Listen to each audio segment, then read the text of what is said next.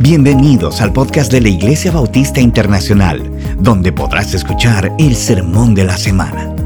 Si quieres conocer más de nuestra iglesia, te invitamos a visitar nuestra página web, laivi.org. Oramos que el Señor hable a tu corazón y ministre tu vida a través de este mensaje. Hace muchos años, quizás más de mil años, había un siervo de Dios, un hombre poderoso en palabras, un tremendo evangelista. Y este tremendo evangelista resulta que por las condiciones que se describen, aparentemente estaba en un momento de depresión. Algunos creen, ese término no se utilizaba antes, pero algunos eruditos, algunos eruditos al día de hoy entienden que este hombre estaba en depresión. Y uno pudiera decir, ¿cómo es posible que un hombre de Dios tan poderoso en espíritu, en palabra, en obra, puede estar deprimido y triste. Quizás este hombre tuviera algo malo, pero la verdad es que hay incluso hasta ministerios fuera de aquí donde se atiende este tipo de mal para personas que sirven en el ministerio. Más del 70% de los pastores en Estados Unidos sufren de depresión. Igual personas que son cantantes, que ministran, adoradores, maestros de escuela medical, todo el que sirve por lo regular o todos no, muchos de los que sirven, han pasado por momentos depresivos. Inclusive algunos de ustedes han escuchado noticias de suicidios de pastores. Hasta tal punto que se ha generado ministerios para poder ayudar a aquellos que sirven. Uno pudiera decir, caramba, pero estos son gente bien mala, gente bien pobre de espíritu, ¿cómo es, probable, cómo es posible que este tipo de cosas ocurra? Gente tan débil, cuando debe de haber gozo y alegría en el servicio del Señor. Los estadounidenses dicen que el servicio es messy, tolloso. Pero esos son ellos los que lo dicen. Realmente hay gozo, alegría y contentamiento. esas son cosas que no pueden ser. Pues bien, en nuestra epístola segunda de Corintios, en el capítulo 2, en el versículo 12, yo les voy a presentar el caso de Pablo que es a quien me estoy refiriendo. Oigan lo que dice Pablo. Cuando llegué a Troas para predicar el Evangelio de Cristo y se me abrió una puerta en el Señor, no dirían, bueno, aquí Pablo va a matar, ¿verdad? Un hombre como Pablo, un hombre que no baraja pleito, como decimos nosotros los dominicanos, decían, ahí hay un lío por causa del Señor, él coge para allá, pero coge al revés. Coge al revés, en Éfeso eso fue lo que sucedió que hay una multitud, hay un problema. Sonó la galleta de aquel lado. Para los traductores internacional, galleta, pescosada, tabanada, como ustedes lo quieran traducir. Sonó el golpe por allá. Entonces él dice, ¿para dónde hay que coger? Para allá. Coge al revés. Pues este hombre, con este corazón ungido de una manera especial, quizá el segundo evangelista más poderoso que ha conocido la humanidad, porque el primero yo entiendo que es el Señor Jesucristo. Y yo creo que muchos tenemos que entenderlo así. Pues este hombre que se le abrió una puerta grande en el Señor, en Troas, dice que no tuvo reposo en su espíritu al no encontrar a Tito, mi hermano. Despidiéndome pues de a ellos, salí para Macedonia. Oiga esto, triste porque Tito no aparece. Ahí está Pablo sentado en Troas, barco va, barco viene porque es un muelle, es un puerto, y nada de Tito. Bajan por la escalerilla, no está Tito. Al otro día lo mismo, que no viene Tito. Y él mandó una carta para los corintios, él quiere saber en qué está eso, pero que hay que predicar el Evangelio aquí. Tiene una gran oportunidad, para eso fue que él fue. ¿Saben lo que hizo? Se fue a buscar a Tito. ¿Por qué razón? Porque no tuvo reposo en su espíritu. No tuvo reposo en su espíritu. Y esto es una condición que muchas veces se ve. Hay gente que le llama, yo no sé si él tenía eso, pero personas que han pasado por situaciones muy difíciles, como pasó el apóstol Pablo. Hay veces que tienen lo que le llaman estrés postraumático. hay personas que usted lo nota que tienen dificultades para dormir, tienen pensamientos fijos. Es, es una situación triste. Los recuerdos vienen. Hay personas que han combatido, que tienen esto. Y personas, misioneros que han estado en el campo misionero, de, en campos difíciles, donde han visto muerte, asesinato, persecución, crucifixión de algunos cristianos ahora en estos tiempos salen con grandes heridas en el alma. Las mutaciones del cuerpo pueden ser suplidas por una prótesis, pero la mutación del alma es muy difícil de curar. Y ahí está Pablo. Pero usted diría, caramba, pero ¿y cómo sería este hombre, Pablo? Bueno, en esta epístola que le dicen la epístola del sufrimiento, en el segunda de Corintios, en el voy a estar leyendo el capítulo 11 a partir del versículo 23. Oigan cuál es el currículum que presenta Pablo. Dice Pablo que él ha estado en muchos más trabajos, en muchas más cárceles, en azotes un sinnúmero de veces, con frecuencia en peligros de muerte. Cinco veces he recibido de los, de los judíos 39 azotes. Eso significa 195 latigazos, una cicatriz por cada latigazo. Es decir, que la espalda de Pablo tenía que ser una especie de guayo, de cosas de, raspar para los internacionales. Un crucigrama la espalda de este hombre. Tres veces he sido golpeado con varas. Una vez fui apedreado. Tres veces naufragué y he pasado una noche y un día en lo profundo con frecuencia en viajes, en peligros de ríos, peligros de salteadores, peligros de los gentiles, peligros en la ciudad, peligros en el desierto, peligros en el mar, peligros entre falsos hermanos. Además que tiene una presión cotidiana, versículo 28, y es la, la preocupación por todas las iglesias. Versículo 29, ¿a quién se le hace pecar sin que yo me preocupe intensamente? golpeado, restringido, abatido emocionalmente. Dice en el versículo 30, si tengo que gloriarme, me gloriaré en cuanto a mi debilidad. ¿Cómo que te vas a gloriar en cuanto a tu debilidad? Eso, eso no, no suena como muy lógico. Ahora mismo nosotros tenemos un pseudo conflicto, ¿verdad? Con nuestros vecinos. Y hay, hay un, un tirijala por un río. ¿Y qué hacemos nosotros? Los de allá, ¿qué hacen? Fortaleza, mandamos tropa. ¿Y los de aquí qué hacemos? Mandamos tropa también, porque somos fuertes en qué? En la fortaleza, no en la debilidad. Aquí nosotros somos unos machazos de hombres. ¡Ah! Tarzán de los monos, vamos para adelante. Pero él dice que no, que lo que es fuerte es en la debilidad. Y dice el capítulo 12, de tal hombre me gloriaré, en cuanto a mí mismo no me gloriaré, sino en mis debilidades. Versículo 9. Le dijo el Señor, mi poder se perfecciona en la debilidad. Por tanto, me gloriaré más bien en mis debilidades. Versículo 10, por eso me complazco en las debilidades.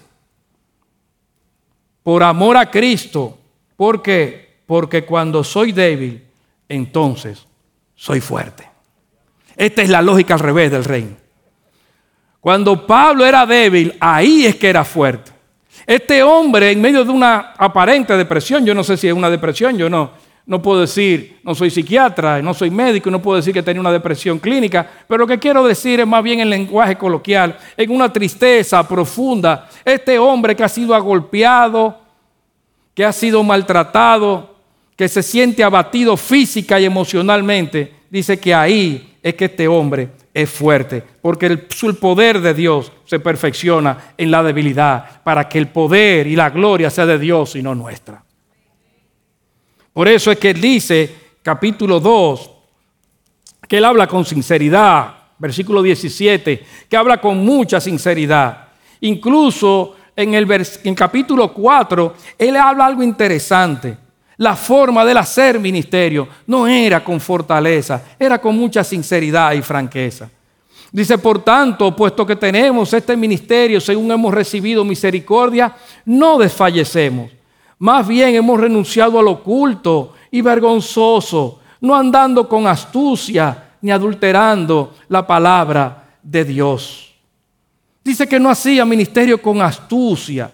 Y en el lenguaje original, la palabra astucia significa panurgía. Vamos a ver por qué panurgía es interesante. Significa destreza, habilidad, pero habilidad en sentido malo, truco, mañosería, artimaña, pan todo y ergón, que es donde viene la palabra panurgia, pan todo y ergón, trabajo, esfuerzo. Es decir, que hacía mucho trabajo y esfuerzo por conseguir las cosas. Nosotros los dominicanos decimos que joseamos, rompemos brazos, echamos hacia adelante, nos llevamos a quien quiera, a quien sea por el camino. Esa no era la forma como lo hacía Pablo. Ya vimos el original, ya vimos la forma correcta en español, pero muchos que están viendo y que están aquí son dominicanos, somos dominicanos. Por lo tanto, yo busqué en un diccionario de dominicanismo que está en internet algunos términos para poder aterrizar esto todavía mejor.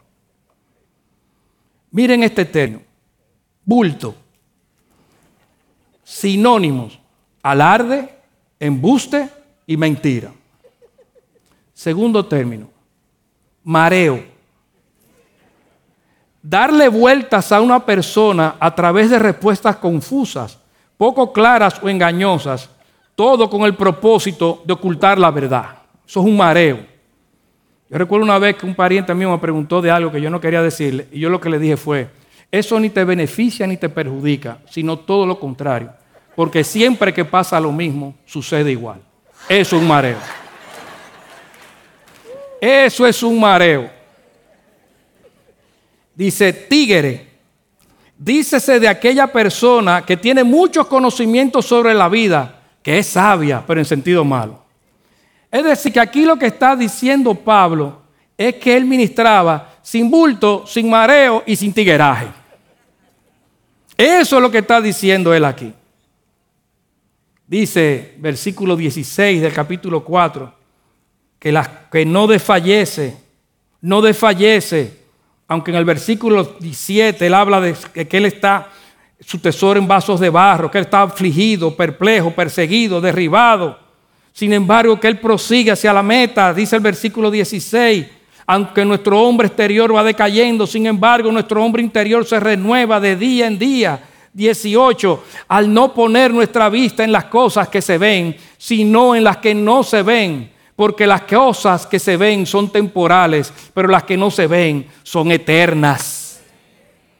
Yo paso todo esto, aflicción, problemas, latigazos, y ministro de una manera sincera, sin habilidad, sin tigueraje, sin, sin esta forma de astucia.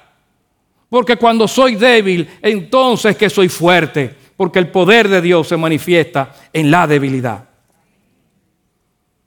Dice el capítulo 5, y todo esto procede de Dios, quien nos reconcilió, un estado de enemistad, y sin embargo Dios nos reconcilió con Él mismo por medio de Cristo y nos dio que el ministerio de la reconciliación a ti y a mí, mi hermano.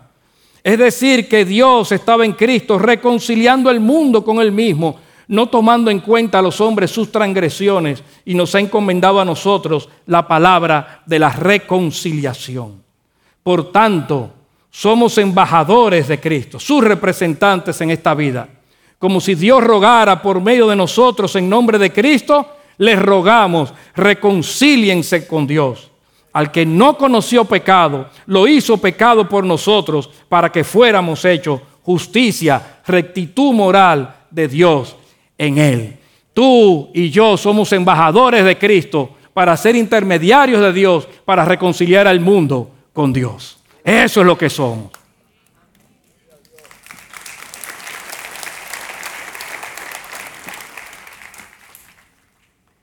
Y ahora es que viene nuestro texto. Capítulo 6.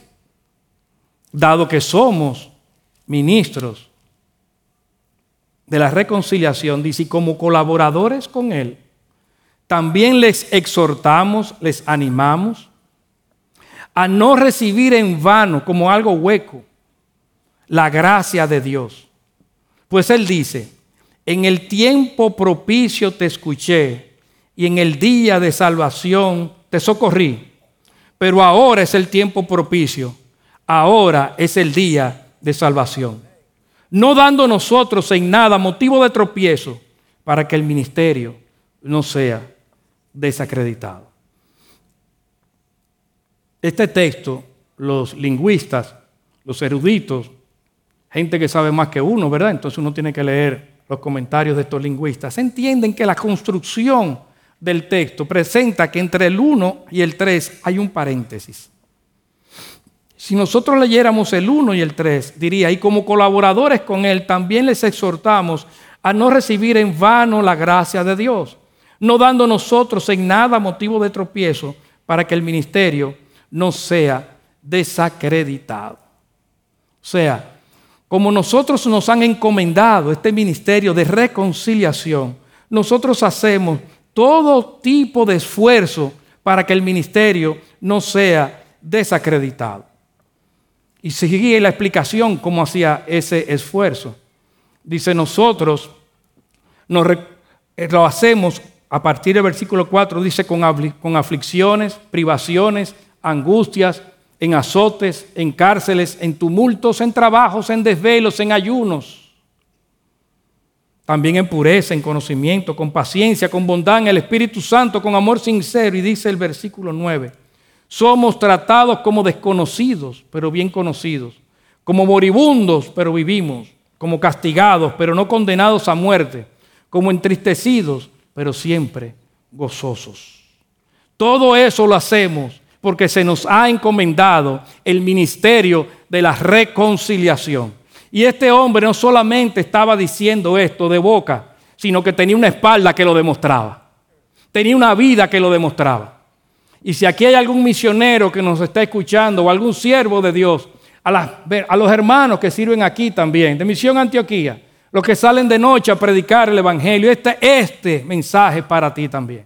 Tú que has pasado muchas noches en desvelo los que van a los campos, los que cogen carretera, los familiares que han perdido hermanos en Cristo como mártires en el campo de, de misioneros. Allá en Villavicencio, aquel piloto que fue fusilado por la FARC. Para ellos es este mensaje. hermano de Iquitos, en la selva del Amazonas, que su hermano falleció en sus brazos por llevar la palabra de Dios a etnias indígenas. Para él, para ti, mi querido hermano, es este mensaje. Para el que pasa frío en la cordillera de los Andes. Para el que pasa calor en la selva del Amazonas. Para el que está siendo perseguido en el sudeste asiático. Para nuestros hermanos de aquí, de la IBI. Para Amalia, en Oriente Medio. Para Daisy, en el Cono Sur para Yanine, Centroamérica, para nuestra familia en la triple frontera. Para ellos también es este mensaje. Para los que no tienen seguro de vida, ni tienen seguro de salud y que han abandonado todo por causa del reino. Para ustedes también es este mensaje. Todo eso hay que hacerlo para llevar el Evangelio de Cristo.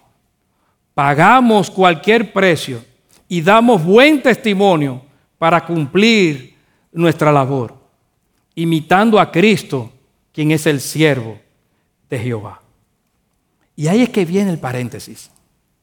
Porque esa cita en el tiempo propicio, en el Kairos, hay un tiempo que es el cronos, que es el tiempo medido por reloj, pero hay otro tiempo que es el kairos, que es la coyuntura. Dice, ha venido una coyuntura, un momento clave, específico en la historia de la humanidad, cuando el siervo de Jehová ha aparecido y ha abierto una temporada de salvación.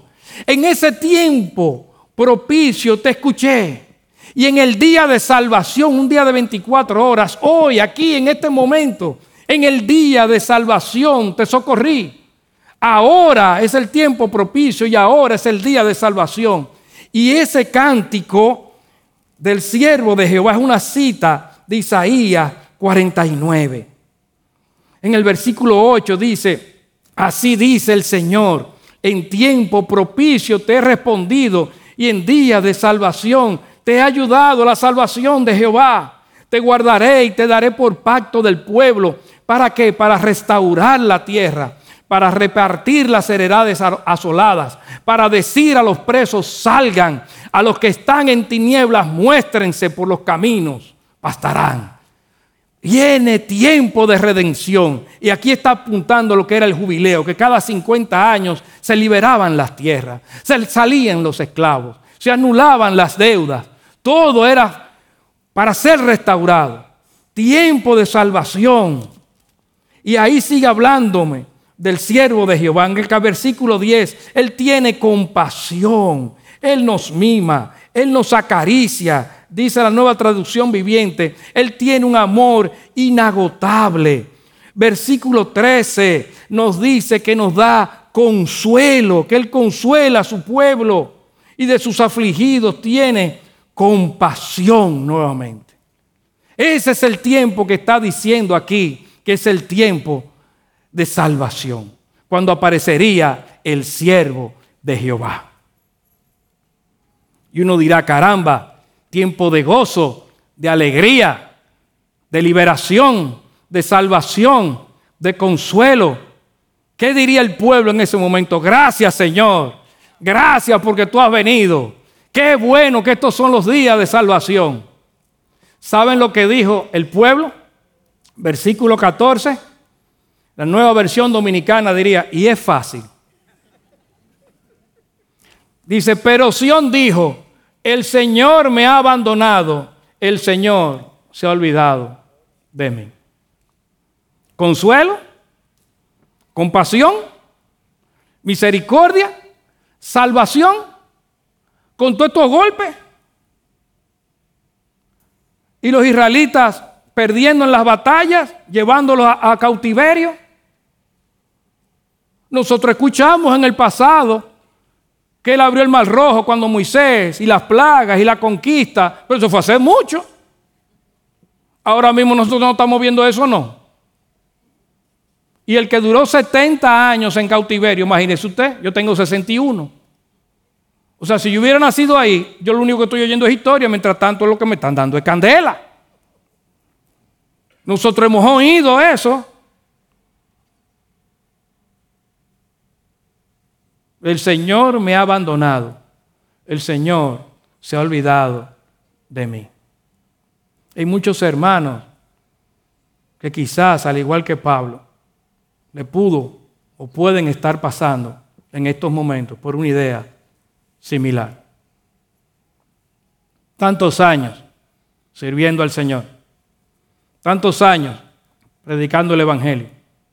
Tantos años sirviendo donde sea. Yo no veo la bendición de Dios. Yo lo que veo es mucha dificultad para yo ganarme la vida. Yo lo que veo es mucha dificultad y mucho mal agradecimiento. Yo lo que veo es mucho problema. El Señor me ha abandonado. El Señor se ha olvidado de mí. Estos hermanos, allá en Bogotá, me acuerdo ahora, estos hermanos que plantaron una iglesia en medio de dos ollas, centros de consumo y venta de droga. Y ahí está este hermano haciendo de tripa corazón. Y hay una iglesia ahí, en medio de tantos zombies destruidos por la droga. Y ahí está este hombre predicando el Evangelio. ¿Es rico? No. Es pobre y muchas veces no sabe ni con qué comer el Señor, Él no piensa así, que sepa yo, pero pudiera ser tentado. El Señor me ha abandonado y se ha olvidado de mí. Si alguna vez te ha pasado ese pensamiento por la mente, permíteme leerte la respuesta que Dios le dio a su pueblo. Versículo 15. ¿Puede una mujer olvidar a su niño de pecho sin compadecerse del hijo de sus entrañas? Aunque ella se olvidare, yo no te olvidaré. En las palmas de mis manos te he grabado.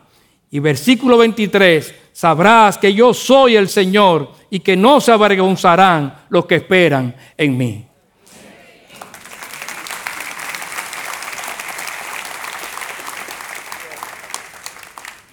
Aunque una mujer, una madre se olvidare de su hijo recién nacido, yo no me olvidaré de ti. No importa por lo que estés pasando, no importa las dificultades.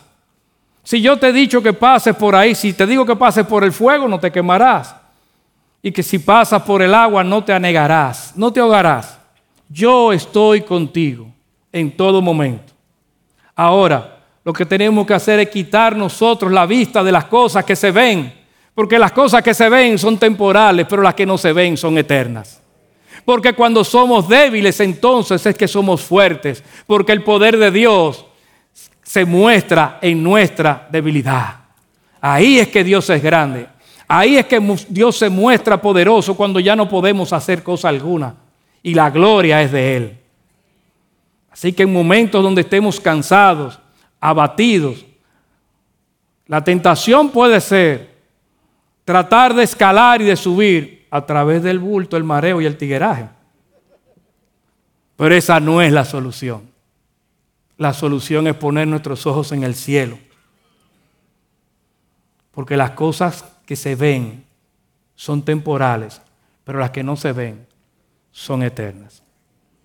Y por eso es que Pablo cita este cántico del siervo de Jehová en segunda de Corintios 6.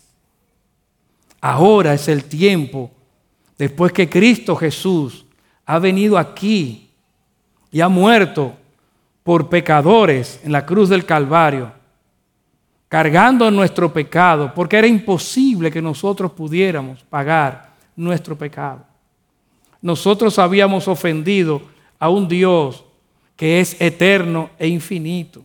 Y merecíamos entonces un castigo eterno e infinito. En otras ocasiones he puesto el mismo ejemplo. Si usted sale, encuentra un niño solo, ningún familiar, le da por la cabeza, no pasa nada, usted lo que es un abusador y punto, se acabó. Si usted sigue caminando, le da a un tigre de la esquina, ya de su tamaño, de su peso, le da por la cabeza, hay problema ahí. Como, dicen, como decimos aquí en República Dominicana, hay bobo, hay un problema grande. Ahí se van a la trompada. Entonces es un toma y daca, un tú y yo. Ahí puede que usted gane como puede que usted pierda. Pero si usted sigue caminando y le da a un general de la policía que está en la otra esquina, le da por la cabeza, le tumba el kepi, es posible que tenga un problema muy serio. Lo mejor que le puede ir es que caiga preso. La ofensa es la misma. Es un golpe en la cabeza. Lo que ha variado es la calidad del ofensor, del ofendido a mayor calidad del ofendido, mayores consecuencias tiene el ofensor. Y Dios es infinito y eterno. Por lo tanto, las consecuencias que tenemos son infinitas y eternas. Es una mentirita blanca, es una total mentira, prieta entera.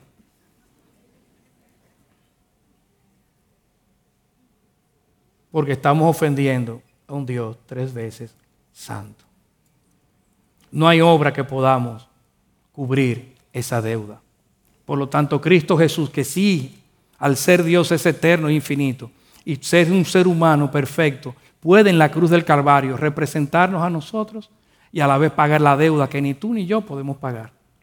Por lo tanto, la salvación es por gracia, por medio de la fe, no por obras para que nadie se gloríe. Es gratuita para nosotros, pero a Dios le costó su Hijo. Y ahora lo único que tenemos que hacer es ir y pedirle perdón a Dios de todo corazón y aceptarlo como Salvador personal. Y hacer un compromiso de no seguir viviendo como nosotros queremos, sino como Él dice. Porque uno lo acepta por lo regular, la gente lo quiere aceptar como Salvador, pero no como Señor. Pero Él es Señor y Salvador. Él te salva y nos salva del pecado, no del infierno. El infierno es una consecuencia. Todo el mundo quiere ser salvo del infierno, pero no del pecado. Y no es posible ser salvo del infierno si no eres salvo del pecado. En Mateo dice que pondrás por nombre Jesús, hablando de Jesucristo, porque Él salvará a su pueblo de sus pecados. Entonces nosotros decimos de ahora en adelante, no vamos a vivir como nosotros queramos, sino como Él dijo. Esa es la gran temporada, el tiempo propicio que se ha abierto a través de la cruz del Calvario. Un tiempo propicio. Y es ahora donde Dios nos escucha. Hoy, en este periodo de 24 horas, es día de salvación. Si hay alguien aquí sin Cristo Jesús que todavía no le ha pedido perdón por su pecado, hoy es día de salvación.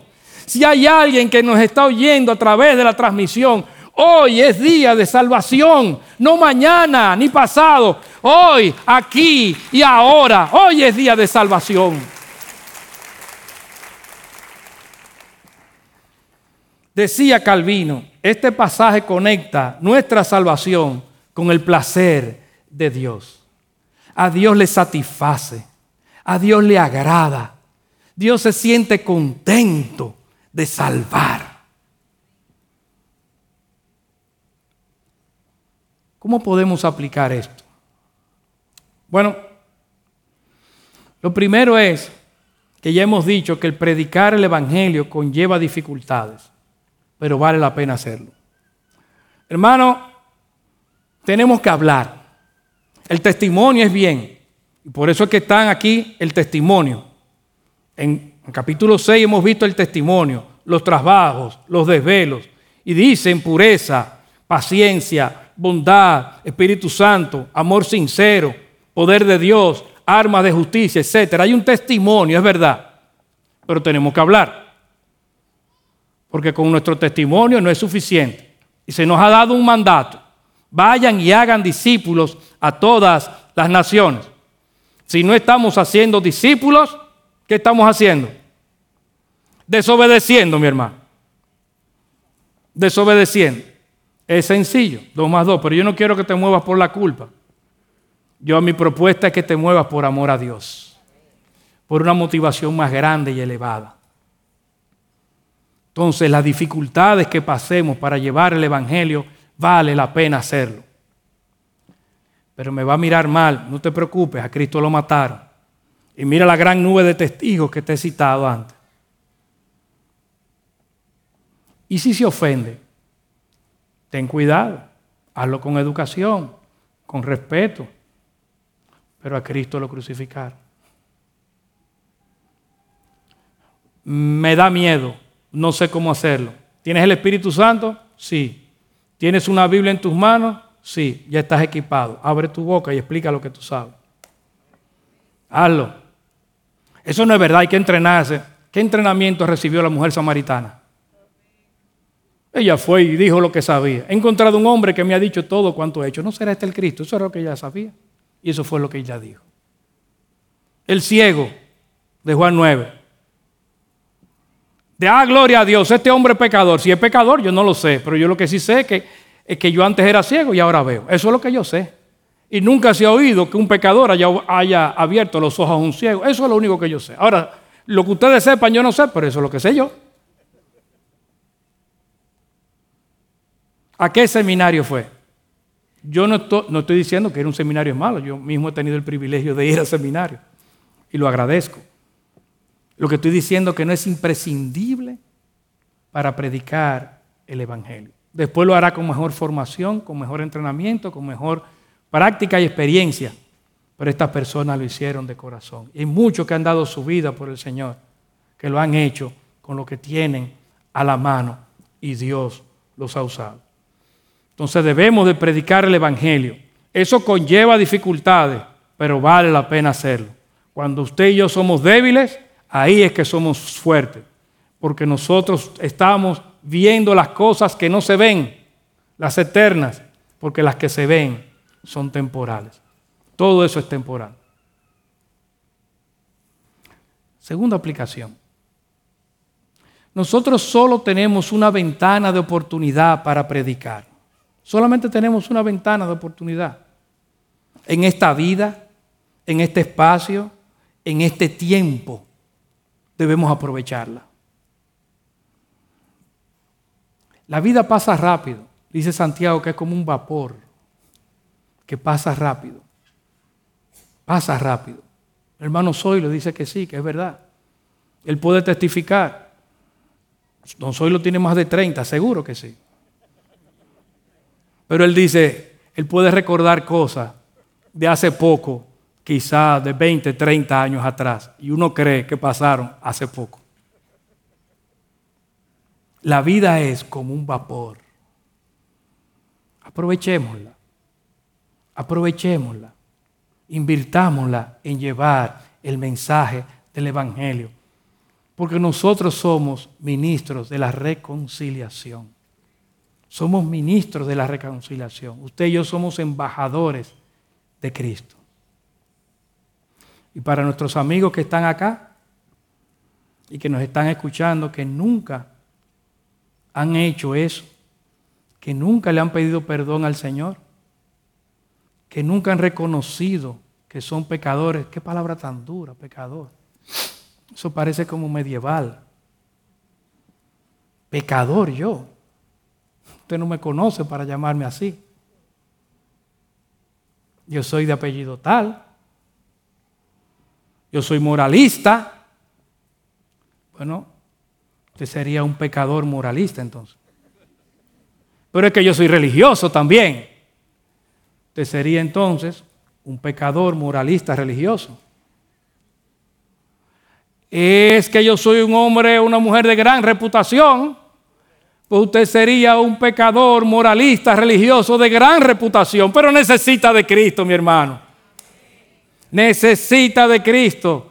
¿Sabe lo grande del Evangelio de Juan? El Evangelio de Juan tiene el capítulo 4 y después el capítulo 5. Usted sabe lo que pasa con el 4 que va delante del 5.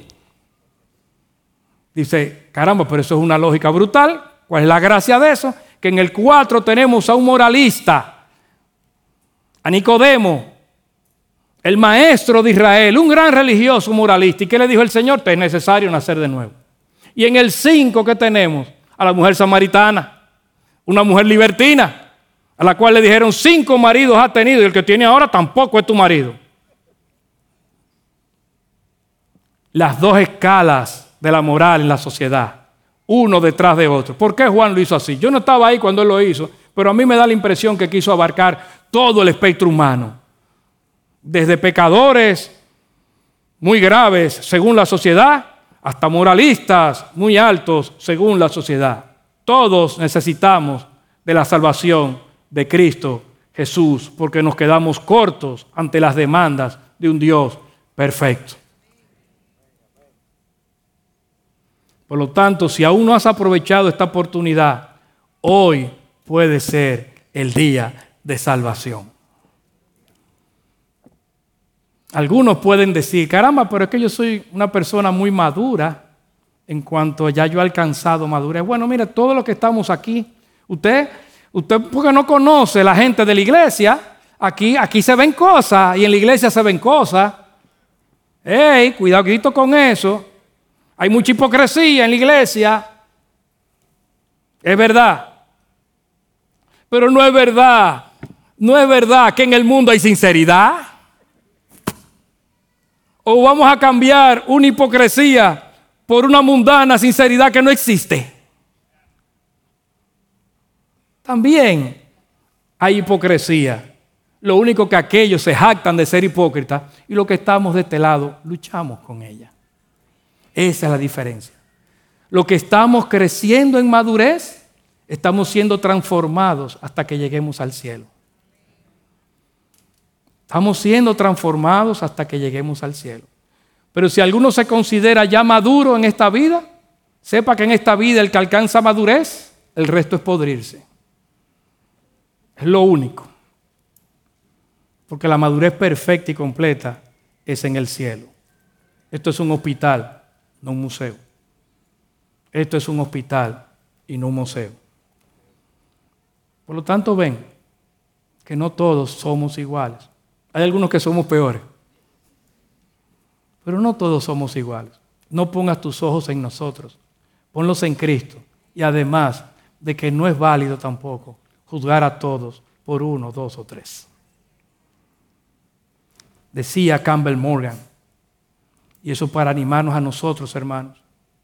No podemos organizar un avivamiento, pero podemos preparar nuestras velas para atrapar el viento del cielo cuando Dios elija soplar sobre su pueblo una vez más. Una vez más. Una vez más. Eso es lo que estamos rogando. Una vez más, sopla viento recio desde el cielo. Preparemos nuestras velas, hermanos, para recibir ese viento recio del cielo, de tener vidas santas, de tener bocas ungidas, que seamos ciclones del Evangelio. Hermanos, vale la pena invertir nuestras vidas en la causa de Cristo. Que el Señor nos permita extender a plenitud todas las velas de nuestro barco. Que no nos quede un solo palo con una vela enrollada los vigías puestos en las atalayas en cada uno de estos palos. Y se ve la batalla que viene. Ahí viene la batalla. Todos a sus puestos, cañones listos, todos listos para la batalla. Tiro va y tiro viene. Y cuando lleguemos y acerquemos al, al final de la batalla, cuando vayamos llegando al puerto, quizás, quizás tengamos los uniformes rotos, los uniformes todos llenos de perforaciones, rotos, heridos, cojos pero vivos.